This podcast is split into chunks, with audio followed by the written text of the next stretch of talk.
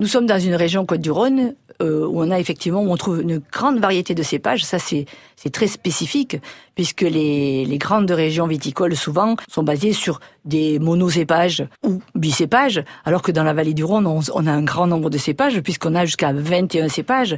13 cépages rouges et 8 cépages blancs qui nous permettent d'avoir des assemblages très variés. On est, on est vraiment sur des vins d'assemblage dans cette région. Et chaque vigneron va pouvoir apporter sa touche, en utilisant plus ou moins cette large palette de cépages. Mais si on a autant de cépages dans la vallée du Rhône, c'est pas tout à fait par hasard, c'est parce qu'effectivement c'est le résultat de notre climat. On a un climat bien connu d'intempérance avec des grandes périodes de sécheresse, beaucoup de vent, beaucoup de pluie. Donc en fonction des millésimes, les cépages réagissent de manière différente. Et en ayant justement toute cette large palette de cépages qui ont tous leurs forces et leurs faiblesses, leurs caractéristiques, on va année après année pouvoir harmoniser et euh, homogénéiser les millésimes. C'est le travail du vinificateur, c'est le travail de l'énologue, que je suis aussi, de pouvoir arriver à faire quelque chose d'homogène année après année. Mais on est bien sûr dans un produit vivant, les millésimes ne sont pas tous les mêmes, ils se suivent, ils ne se ressemblent pas, mais néanmoins, en ayant beaucoup de cartes en main, on arrive plus ou moins année après année à faire des produits